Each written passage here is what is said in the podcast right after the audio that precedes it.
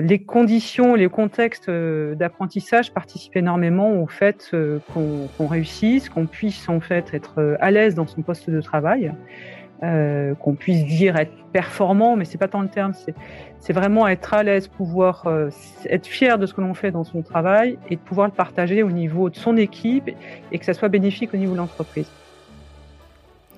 Et oui, chers auditeurs, aujourd'hui, dans ce premier épisode de podcast de la saison 4, nous allons parler de culture apprenante. Un sujet passionnant qui peut paraître un peu conceptuel, grâce à Stéphanie Le Boucher que j'ai le plaisir d'interviewer, on vous transmet également des... Hmm, comment dire Du pratico-pratique. Alors, c'est parti pour une nouvelle saison. Allez, en route Esprit curieux et aventurier du marketing à la recherche d'inspiration, vous êtes attendu porte C pour embarquer. Je suis Séverine Criqui et je vous emmène découvrir l'intelligence créative et l'agilité d'esprit. Un parfait duo pour faire la différence dans votre communication produit et marketing. Fondatrice de Deux sacs et trois valises, agence conseil en communication, j'accompagne depuis plus de 15 ans des industries particulièrement attentives à la création de valeur pour leurs clients. Si comme elle, vous voulez donner à votre produit l'opportunité de se démarquer, installez-vous confortablement et bienvenue à bord. Bonjour, bonjour, chers explorateurs de la créativité agile, j'espère que vous allez bien. Bienvenue dans cette première interview euh, de la saison numéro 4. Et aujourd'hui, on va échanger euh, sur un sujet passionnant avec euh, Stéphanie Le Boucher, que j'ai le plaisir de connaître depuis ah, quelques années maintenant, euh, puisque nous avons étudié la PNL, la programmation neurolinguistique ensemble, et cela me fait grand plaisir de t'accueillir sur le podcast. Bonjour Stéphanie. Bonjour Séverine, enchantée de même. Mais oui, mais oui.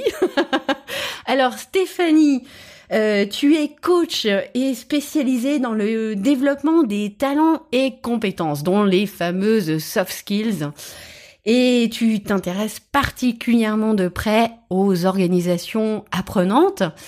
Et c'est pour ça que je t'ai demandé de venir sur le podcast également, puisque organisation apprenante, agilité, créativité, bah, tout ça, ça va bien ensemble quand même. Hein Donc, euh, Merci, merci beaucoup d'avoir accepté l'invitation. Donc, nous allons bien entendu commencer cette interview par une présentation. Une présentation en mode créatif. Nous sommes partis d'un mot clé qui est au cœur de ton approche. Donc, je t'ai proposé le mot talent. Tu m'as dit OK, banco. Et chacune des lettres, tu vas le transformer en éléments qui vont permettre aux auditeurs de te découvrir. Allez, c'est parti Allez, c'est parti. Donc, euh, talent, le talent. En fait, euh, ça m'a fait penser au, travail. Alors, euh, tout simplement parce que c'est le travail occupe une partie de notre vie de façon importante au quotidien pendant une large période de notre vie et que j'adore explorer cet univers et les interactions sociales qui, qui s'y jouent. Donc voilà, c'était le travail. On continue avec le deuxième lettre. Mais bien sûr, bien sûr. Le A, je fais la le A, madame. Le A. Euh, alors il y avait deux options. Euh, et donc la, l'option, c'est une option qui est un peu plus, euh, j'allais dire, dans mon registre personnel, c'est-à-dire que j'aime beaucoup l'art dans différentes dimensions. Donc j'aime bien les visuels, le dessin, la peinture, et puis j'allais dire de façon élargie la musique. Et c'est important pour moi de va pouvoir accéder à, l'art de façon générale. Donc euh, voilà, c'était la petite partie personnelle. Ensuite, on continue avec le L. C'est euh, learning parce que il me semble, enfin, je me l'applique à moi-même. Alors après, euh, après c'est quand même une tendance très générale aujourd'hui. On dit souvent, faut apprendre à apprendre. Au-delà du fait d'apprendre, c'est que ça permet de découvrir de nouveaux univers et à chaque fois qu'on apprend, on ouvre une nouvelle porte. Donc, je trouve que c'est une belle ouverture euh, sur la vie et une façon de se développer. Hmm. Donc, voilà. Ok. Ensuite, nous avons le E. Le E, c'est écouter. Ben, ça, ça, ça, fait le pendant avec l'art où on écoute, euh, on écoute aussi euh, tout ce qui est registre musical, mais c'est aussi écouter euh, les autres, savoir les écouter, la façon dont on les écoute. Donc c'est apprendre à écouter aussi, c'est important. Et ça, ça fait une partie une pierre angulaire de, de la façon dont j'accompagne les personnes. Ok. Ensuite, nous avons. Euh, je, en fait, je t'écoute tellement que je perds le fil de mes lettres. Le N. Alors le N, euh, ça peut être un N euh, sur deux aspects, mais qui se rejoignent. C'est la, c'est la nature de façon générale. Et, et j'allais dire, j'ai commencé. j'ai commencé en fait d'abord par tous étudier tout ce qui était euh, nature au niveau des sciences naturelles de façon large et plutôt les neurosciences. Donc je suis toujours assez férue de tout ce qui est neurophysiologie, euh, neurocognitif. Euh, et ce qui est intéressant, puisque ces dernières années, ça a complètement explosé dans la sphère de l'accompagnement. Donc ça, c'est mon petit dada. Ok, super. Alors la dernière lettre, le T. Euh, bah, le T, c'est les théories des concepts. chacun ses lectures. Moi, j'aime bien lire une publi. Euh, c'est comme une histoire ouverte sur, sur l'avenir, sur une nouvelle découverte. Euh, donc voilà, c'est, c'est, j'allais dire, les neurosciences et les, théories des concepts, c'est mes petits kiffs. Euh, avec, le, avec la petite musique qui va bien et euh, le, le... Nickel. Une jolie musique d'ambiance, ouais, c'est agréable. Bah, c'est comme ça que j'ai découvert qu'il y avait quasiment 80 théories sur la motivation. Euh, depuis, je m'en suis permise. Ah ben, effectivement. 80 théories, c'est pas mal, c'est pas mal. depuis le début. Il y en a peut-être plus que ça, j'ai peut-être pas tout vu encore. À suivre. Ok, donc merci pour cette présentation. Euh, on va rentrer dans le vif du sujet, euh, dans, dans, ce qu'on appelle euh, les organisations apprenantes. Hum. Et est-ce que, bah, déjà, c'est quelque chose qu'on qu'on ne connaît pas encore forcément beaucoup. moi, c'est quelque chose que tu m'as appris, que tu m'as partagé, et je me suis dit, ah, mais effectivement, ce, ce, type d'approche, c'est tout à fait en lien avec la créativité et l'agilité. Est-ce que tu pourrais expliquer aux explorateurs euh, ce qu'est une organisation apprenante? Alors, comme j'adore les concepts et les théories, je me suis dit que je n'allais pas partir sur un concept et une théorie dès le départ et que j'allais prendre un exemple très concret, euh, un exemple que l'on a vécu récemment. ça a été beaucoup plus expliqué. Euh, c'est ce qu'on a vécu avec la crise qui, euh, est toujours euh, actuelle, mais avec la, mise en place du télétravail. Une organisation apprenante, euh, donc une entreprise apprenante, euh, c'est euh, la possibilité en fait euh, à une personne, à un collectif, à l'organisation d'apprendre face à une situation, un environnement. Si on prend le télétravail et l'obligation que les entreprises ont eu de proposer à tous les postes qui pouvaient être mis en télétravail d'être en télétravail, on voit bien que chaque personne a dû s'adapter en fonction de cette situation professionnelle et personnelle, puisque chaque personne a dû installer ceux qui pouvaient être en télétravail ont installé un poste de travail à domicile. Donc on voit bien qu'il y a une, un apprentissage individuel. Et après, il a fallu s'organiser au niveau des réunions, du collectif. Euh, on a pour euh, habituellement usage d'abord des réunions plutôt en présentiel, euh, parce que c'est une façon de favoriser l'échange. Là, il a fallu ben, recréer des, systèmes de réunion à distance. Alors, il y en a qui connaissaient déjà le télétravail, parce qu'il y a des organisations qui, avaient déjà démarré le télétravail tout simplement parce que, par exemple, ils ont des sites éloignés, ils ont, des situations, mais tous n'avaient pas forcément accès au télétravail. Euh, donc, c'était réorganiser des collectifs, réorganiser des règles du jeu. On voit bien que quand on transfère euh, une, des réunions en présentiel et entre du distanciel, ben, on n'a plus les mêmes repères au niveau du temps. C'est-à-dire mmh. les temps de réunion ne suivent pas de la même façon. Le temps de travail à domicile et le temps de travail euh, dans un, un, site euh, dédié au travail au niveau professionnel ne suivent pas de la même façon. Euh, l'espace ne se vit pas de la même façon, c'est-à-dire qu'un espace professionnel est dédié à ça. On parle de poste de travail, on parle de bureau. Quand vous êtes à domicile, bah, c'est c'est pas des termes que vous utilisez pour votre domicile. Donc, on voit bien qu'en fait, ça a modifié tous les repères.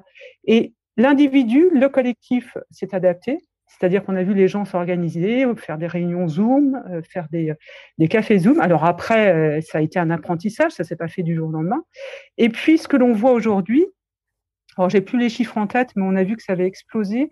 On a des accords au niveau des, entreprises de plus en plus où le télétravail euh, est, euh, est, pris en compte dans l'organisation du travail. Donc, on est bien là au niveau de l'organisation qui apprend de ce qui s'est passé auparavant. Et donc, on a une transformation de l'organisation qui a inclus ça dans sa convention euh, collective ou d'autres moyens. Et aujourd'hui, si on écoute les, salariés des entreprises, beaucoup ont des, des, conventions qui leur permettent d'avoir deux jours de télétravail. Euh, certains même ont proposé ce qu'on appelle le total remote, donc euh, totalement 100% télétravail. Donc on voit bien que ça a modifié l'organisation de travail. Donc une organisation apprenante, c'est une organisation qui va se transformer en fonction de son environnement. Et là, on l'a tous vécu et ça traduit réellement l'organisation apprenante. Ok. Alors, je vois bien le principe de l'organisation apprenante. effectivement, il y a eu un contexte qui est arrivé, qui a fait que l'organisation, les entreprises se sont adaptées. Euh, Est-ce que une, une, une, entreprise apprenante ou une organisation apprenante euh, peut l'être constamment, c'est-à-dire euh, ne pas attendre que quelque chose lui arrive sur le coin de la figure et de se dire euh, ben non, il, il faut qu'on réagisse.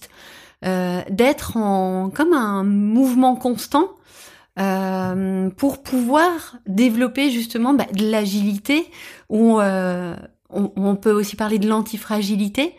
Mm. Est-ce que euh, est-ce qu'il y a, y, a, y a cette idée-là dans, dans une entre ou une organisation apprenante?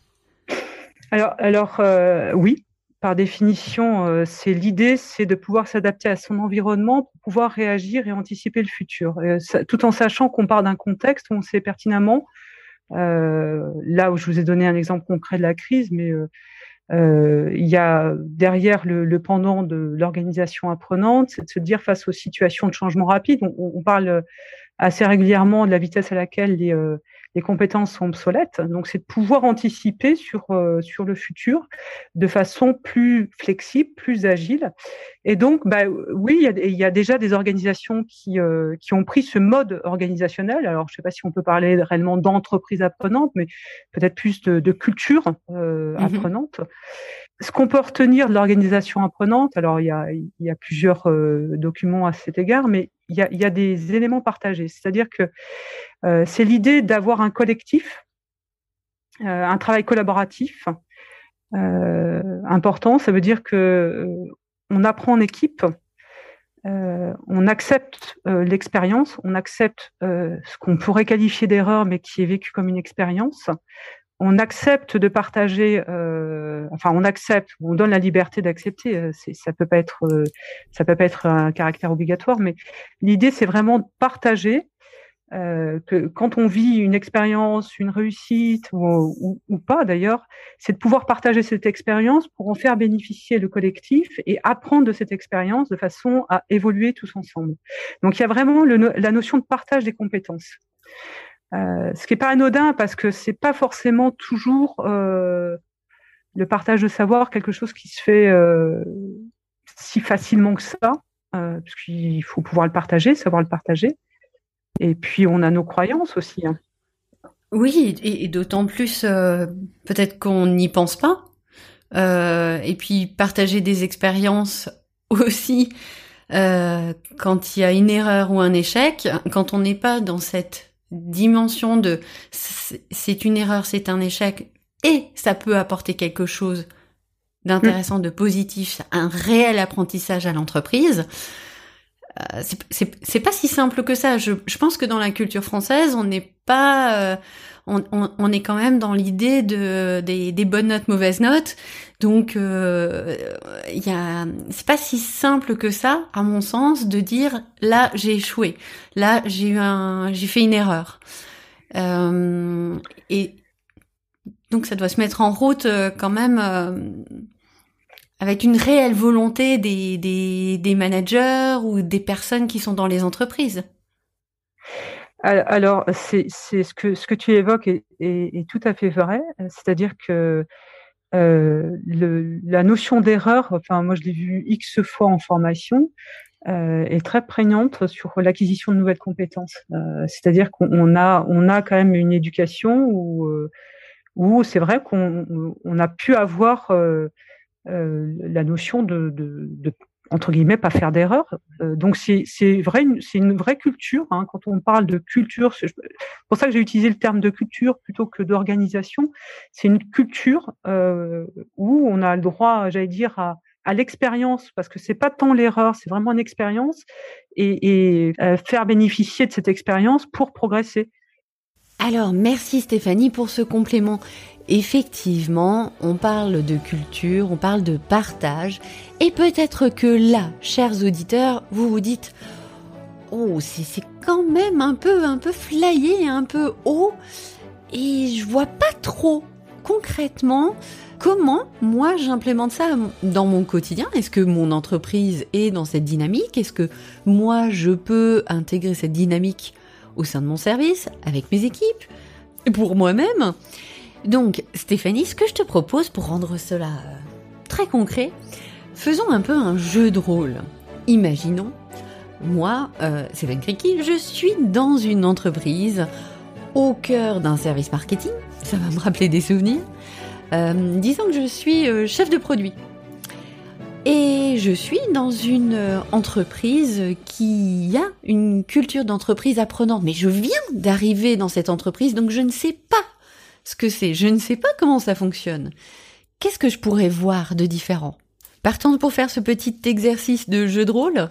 bah, euh, c'est parfait comme exemple. Euh, c'est vrai qu'on découvre euh, la culture apprenante en la vivant et, euh, et, notamment, bah, tu vas découvrir des réunions différentes de ce que tu vis habituellement. Habituellement, bah, tu avais plutôt des, des, réunions qui sont des réunions euh, de partage de dossiers où euh, tour à tour les personnes présentent leurs dossiers et le, le, niveau d'avancement, hein, ce, qu'on connaît tous en entreprise. Euh, j'allais dire que ce soit en présentiel ou via en visio, euh, ce type de réunion on les connaît. là, tu vas être invité dans une réunion où tu vas retrouver en fait euh, alors, on, imagine que tu es chef de produit, donc tu vas retrouver des chefs de produit, euh, donc euh, des personnes qui ont, j'allais dire des pairs, hein, qui, qui exercent la même activité, la même fonction que toi, la même, la, même, le même type d'exercice en fait. Et tu vas t'apercevoir que c'est mené différemment que ce que tu as habituellement. C'est-à-dire qu'il y a une personne qui anime la réunion, qui va avoir une façon d'animer différente, c'est-à-dire que euh, qui va s'assurer que déjà une personne expose sa problématique euh, par rapport à un, dossier, par rapport euh, euh, qu'est-ce qu'on pourrait imaginer un lancement de produit par exemple en marketing? Un lancement de produit, euh, oui, effectivement. Comment est-ce que euh, je, comment est-ce que je peux lancer mon produit alors que on est en situation de Problématique de matières premières. Aujourd'hui, il y a pas mal de problématiques de matières premières. Je veux lancer mon produit, mais je ne sais pas quand est-ce que mes problématiques seront résolues. Donc ça, c'est un vrai sujet aujourd'hui. Alors, dans, dans ce, ce, type de problématique, en fait, tu exposes au départ la problématique, la raison pour laquelle c'est un problème pour toi et en quoi tu es pas en mesure d'y répondre aujourd'hui. Et euh, la réunion, il y a, ça dépend de la taille de l'entreprise, on, peut imaginer qu'il y a cinq chefs de produits euh, comme toi au sein, au sein de l'entreprise, et donc vous êtes réunis. Et tout le monde, à tour de rôle, va pouvoir exposer en fait sa façon de voir ta situation donc, on va bénéficier de X visions différentes euh, qui vont être riches euh, puisque chaque personne a sa façon de voir une situation. Et à tour de rôle, on, distribue la parole. Il y a une façon de distribuer la parole parce qu'il faut respecter la parole de chacun. J'allais dire, il faut, il faut faire en sorte de créer un, univers de confiance. et ça, ça se crée. Euh, ça s'impose pas. C'est mm. tout le rôle de l'animateur dans, dans, le jeu de l'animation dans ce type de réunion qu'on appelle les réunions de co-développement. Et à tour de rôle, euh, tu vas pouvoir entendre différentes façons euh, de résoudre ta problématique, ce qui va te permettre, toi, d'avoir une autre vision à l'issue de, la réunion par rapport à ce que tu avais en arrivant à la réunion. en résumé, on peut dire que l'équipe euh, ce qu'on appelle l'intelligence collective, l'équipe, euh, va te permettre de d'avancer par rapport à cette problématique et de voir les choses différemment. C'est vraiment des, pardon, des groupes de pratique hein, professionnels. C'est vraiment avancer euh, sur sa façon de voir une situation et on est vraiment sur de la pratique professionnelle et enfin sortir de, j'allais dire sortir de l'ornière aussi quand on est face à une situation qui est problématique. Hmm. C'est cette notion de partage que tu évoques euh, énormément, c'est le partage d'angles de vue différents qui va faire en sorte que on enrichit sa manière de réfléchir. Exactement. On, est. Alors moi, j'ai tendance à dire qu'on est plus fort à plusieurs cerveaux, mais faut-il encore avoir les conditions pour écouter tout le monde? Et hmm. ça, euh, voilà, ça s'impose pas. Euh, On hmm. sait bien que c'est un cadre d'animation particulier qui permet ce type d'échange. Ah oui. Alors là, je te rejoins complètement, hein, parce que quand on est en réunion euh, de, de, de, créativité, lorsqu'on cherche à faire émerger les idées, euh, c'est pareil. On pose vraiment un cadre parce que si toutes les deux minutes on a une personne qui dit ah oui mais ça ça, ça c'est pas possible, on ne peut pas avancer. Donc effectivement, je, te rejoins complètement sur la notion de, de cadre. Ça doit être hyper euh, hyper important et petite parenthèse, le ça doit être, je, je le sais parce que euh, justement grâce à toi, tu m'as expliqué comment ça fonctionnait, comment est-ce qu'on pouvait le mettre en place. Moi, je le mets en place avec euh, des, des, créateurs euh, et, et je vois la manière de, de que ça permet d'avancer, c'est, vraiment génial. C'est sûr qu'il y a des, y a des, des éléments à respecter pour que chacun soit bien et, euh, et, en, et en bout de ligne, comme disent nos chers amis canadiens, on arrive vraiment à avoir un apprentissage et un enrichissement constant, et ce qui est super intéressant. Euh, alors là, euh, on est sur, ok, je vois que les réunions fonctionnent différemment. Je vois que on, réfléchit différemment. Qu'est-ce que je pourrais voir d'autre? Ben, J'allais dire, on peut voir aussi à, titre individuel parce que euh, on, a beaucoup parlé du collectif, la notion de partage, euh, mais aussi il y a un aspect individuel, c'est-à-dire que c'est important de se développer soi, de se connaître soi, c'est savoir euh, comment on fonctionne, mais tout simplement comment je réagis quand j'ai un succès. ça, génère toujours de, de, la fierté, du contentement, mais savoir comment j'ai fait pour réussir et on, s'attarde rarement sur nos, façons de réussir. Et c'est important pour pouvoir soit, euh, enfin, déjà se connaître et savoir comment on réussit euh, pour pouvoir le reproduire. Et puis, euh, et savoir aussi comment je réagis face à une situation qui n'est pas forcément favorable, donc ce qu'on peut qualifier d'échec entre entre guillemets, parce que moi j'estime que c'est une expérience. Et qu'est-ce que j'en retire? Qu'est-ce que j'en fais et comment je le vis. Et ça, c'est ce qu'on appelle euh, un travail plus individuel, du développement personnel, euh, et qui se fait via l'exercice du coaching, euh, qui est un cadre particulier aussi, qui permet en fait de, prendre le temps de se développer, tout simplement parce que plus on se connaît, euh, plus on arrive en fait face à des situations de changement que l'on vit aujourd'hui à comprendre pourquoi on réagit de cette façon-là et, et, de et pouvoir en fait s'adapter. C'est toujours dans l'idée de savoir comment on peut agir. Mm. et, avancer, euh, tout simplement. Mm. Donc j'allais dire la, culture apprenante. Euh, on, a parlé du collectif, mais c'est aussi individuellement qu'on doit se développer. Et on se développe pas forcément tous au même rythme, et c'est important de respecter son rythme à soi. Mm, Super intéressant. Je te remercie beaucoup. Euh, effectivement. Ah, il y a plusieurs niveaux, donc c'est important de d'en parler parce que Ouais, je pense que c'est un vrai apprentissage de, de, de, posture, de manière de réfléchir euh, qui, qui est individuel et collectif. Donc, euh, merci beaucoup pour ce partage, c'est super intéressant. Tu voulais rajouter quelque chose? Je pense que tu as, très bien traduit. C'est la, la, personne, le collectif, et puis après, on a vu que ça avait une incidence sur l'organisation. Donc euh, voilà, la boucle est bouclée. C'est vraiment une approche qu'on appelle de l'ensemble. Euh, mm et parfois on utilise le terme systémique, euh, mais voilà, c'est vraiment une approche euh, plus globale. Oui, global. Alors en fait, ce sont les ingrédients qui sont travaillés de la bonne manière. et ben, on va en faire une recette. Et cette recette sera encore meilleure euh, lorsque justement les ingrédients euh, sont bien travaillés connaissent leur stratégie de succès. Hein. Je, me développe en bio, je me et c'est exactement ça. C'est-à-dire qu'on on, pourrait mettre juste un élément, mais un élément ne sera pas suffisant. Il faut que ça soit. Hmm. C'est là où la notion de culture est importante. Il faut que ça soit partagé par tous. Ok. Super. Alors merci beaucoup pour euh, ces deux exemples en tant que euh, nouvelle arrivée dans une euh, entreprise avec une culture apprenante. Je crois que je vois déjà un petit peu mieux comment ça peut se passer. alors et justement dans la notion de culture apprenante, je vais faire une petite euh, parenthèse, c'est que si vous, auditeurs, vous avez envie d'en discuter, vous avez envie d'échanger sur le sujet, de venir enrichir votre réflexion et, euh, et euh, découvrir d'autres modèles ou d'autres manières de faire, je vous invite à poursuivre cette discussion le 15 mars. On a avec euh, Stéphanie une salle Clubhouse euh, qui commencera donc le mardi à 18h heure française, à midi au Québec.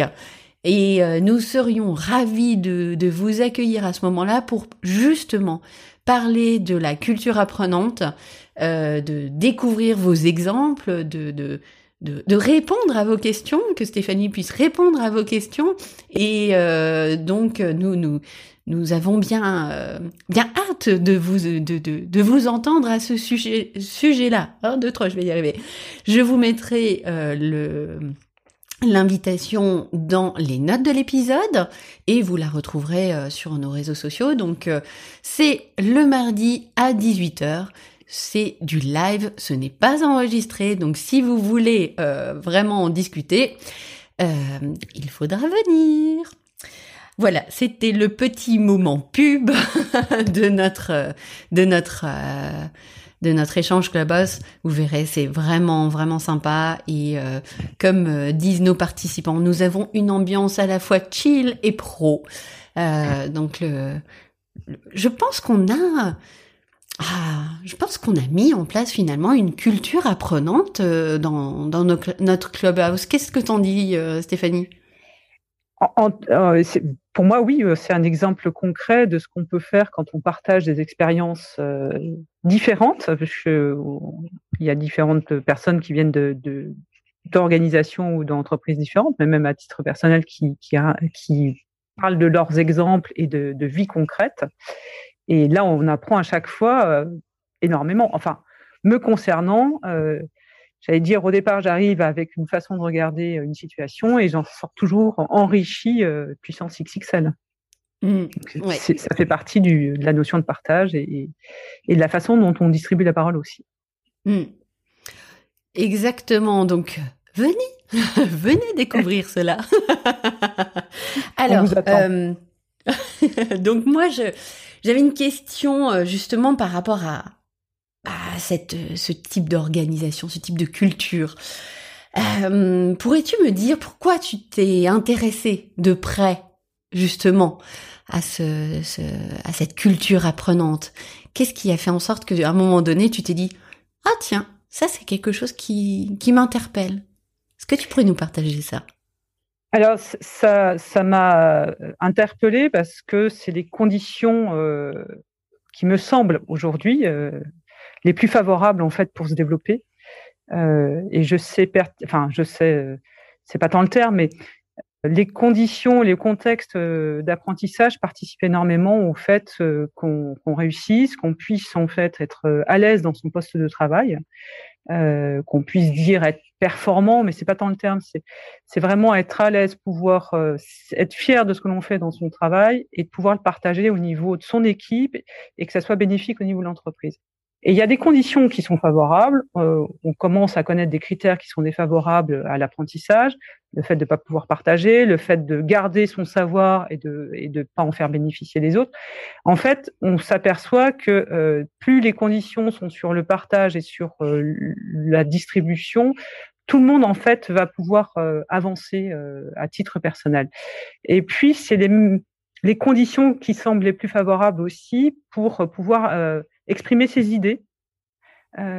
et on sait que pouvoir exprimer la façon dont on, on est fier de travailler, la façon dont on fait des choses, c'est important dans, dans, le travail de pouvoir le partager aussi. Euh, donc voilà, c'est tous ces ingrédients-là euh, qui me font dire euh, que c'est une organisation qui est favorable au développement individuel et collectif dans mmh, un cadre professionnel.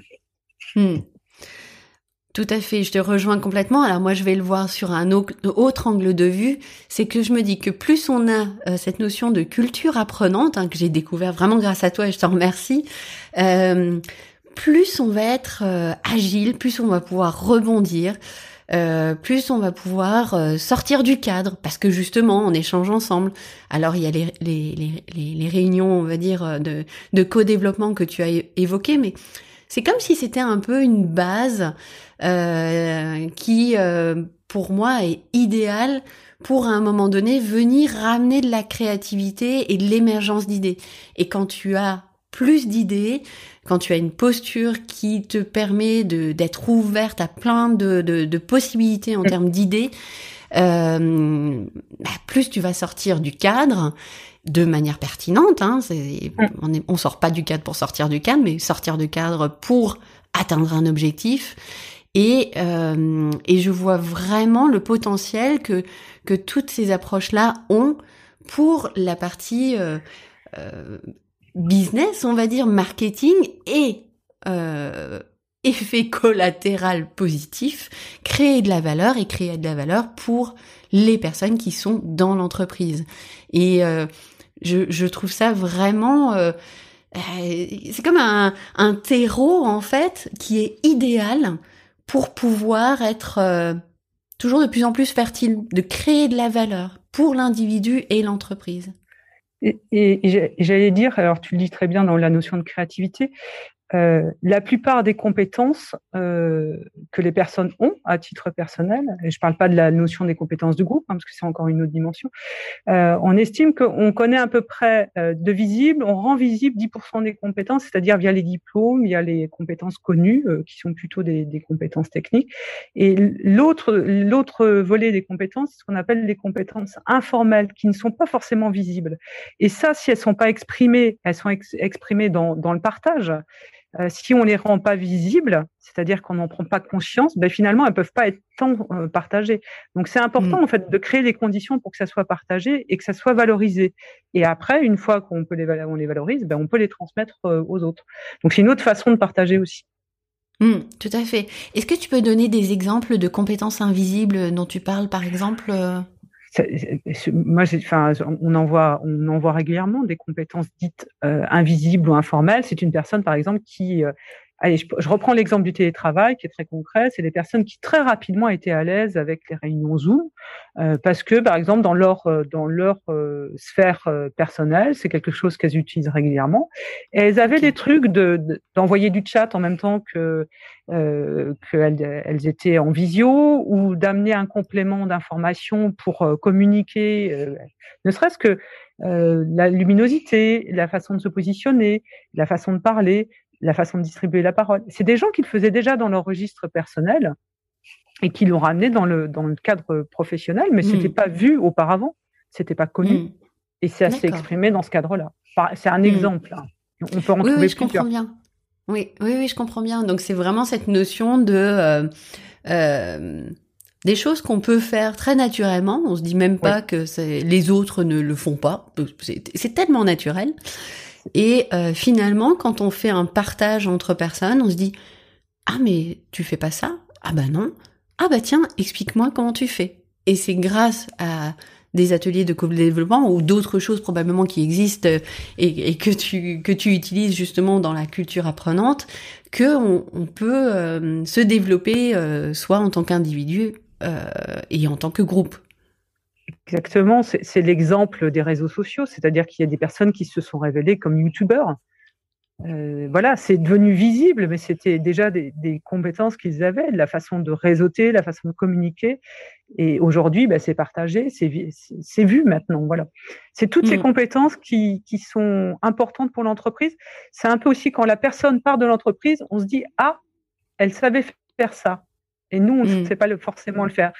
Parce que voilà, c'était, ça faisait partie de quelque chose de naturel. Euh, qu'elle exerçait, mais finalement qui n'a pas forcément été transmis aux autres euh, personnes de l'entreprise. Hmm. Super. Alors, je te remercie beaucoup pour ces exemples euh, concrets. on approche de la fin de notre échange et j'ai toujours un moment où je demande à notre invité de, de, transmettre un cas de conseil aux auditeurs. Et euh, je sais que grâce à toi, je te remercie encore une fois pour tous ces apprentissages que tu m'as partagés sur euh, justement bah, l'apprentissage, l'art d'apprendre. Euh, Lorsqu'une personne veut développer une compétence euh, particulière, cela se joue sur euh, trois axes. Alors, est-ce que tu pourrais justement partager ces trois axes et expliquer comment euh, on peut compléter ces, ces trois axes? Alors, euh, quand on parle d'une compétence, c'est vrai qu'il y a la notion de, de connaissance euh, qui participe à acquérir une compétence. Aujourd'hui, on a accès à beaucoup, beaucoup d'informations au niveau d'Internet et il y a des supports qui sont très adaptés à l'acquisition de compétences, ce sont les MOOC. Alors, ce sont des supports en ligne, comme des cours hein, en, ligne, qui sont dits ouverts euh, et qui sont accessibles. Il y a plusieurs plateformes. Alors, euh, j'en ai une en tête, c'est Fun, mais il n'y a pas que ça, hein, il y en a plusieurs. Et on peut apprendre, euh, par exemple, je vais prendre la communication. je veux apprendre à communiquer. Donc, il y a, des clés de succès hein, pour la communication. Donc, je peux déjà les apprendre par ce biais-là. Et on sait pertinemment que la compétence, elle doit être en action. Donc, comment je peux la mettre en action? Pour savoir si je sais faire. Donc on a dit qu'il fallait la connaissance, il faut savoir faire. Mais tout simplement, euh, venez, euh, venez à Clubhouse sur notre, notre mhm. classroom la, la, prochaine fois, le 15, et vous verrez qu'en fait, le fait de se dire je vais communiquer, déjà on arrive à comprendre bah, est-ce que je suis à l'aise, pas à l'aise? Et c'est le troisième levier, c'est est-ce que j'ai la bonne attitude ou est-ce qu'il y a une attitude que je dois euh, acquérir encore? Pour laquelle je suis pas encore à l'aise. C'est le savoir-être. Donc, on a les trois volets de la, compétence qui s'expriment.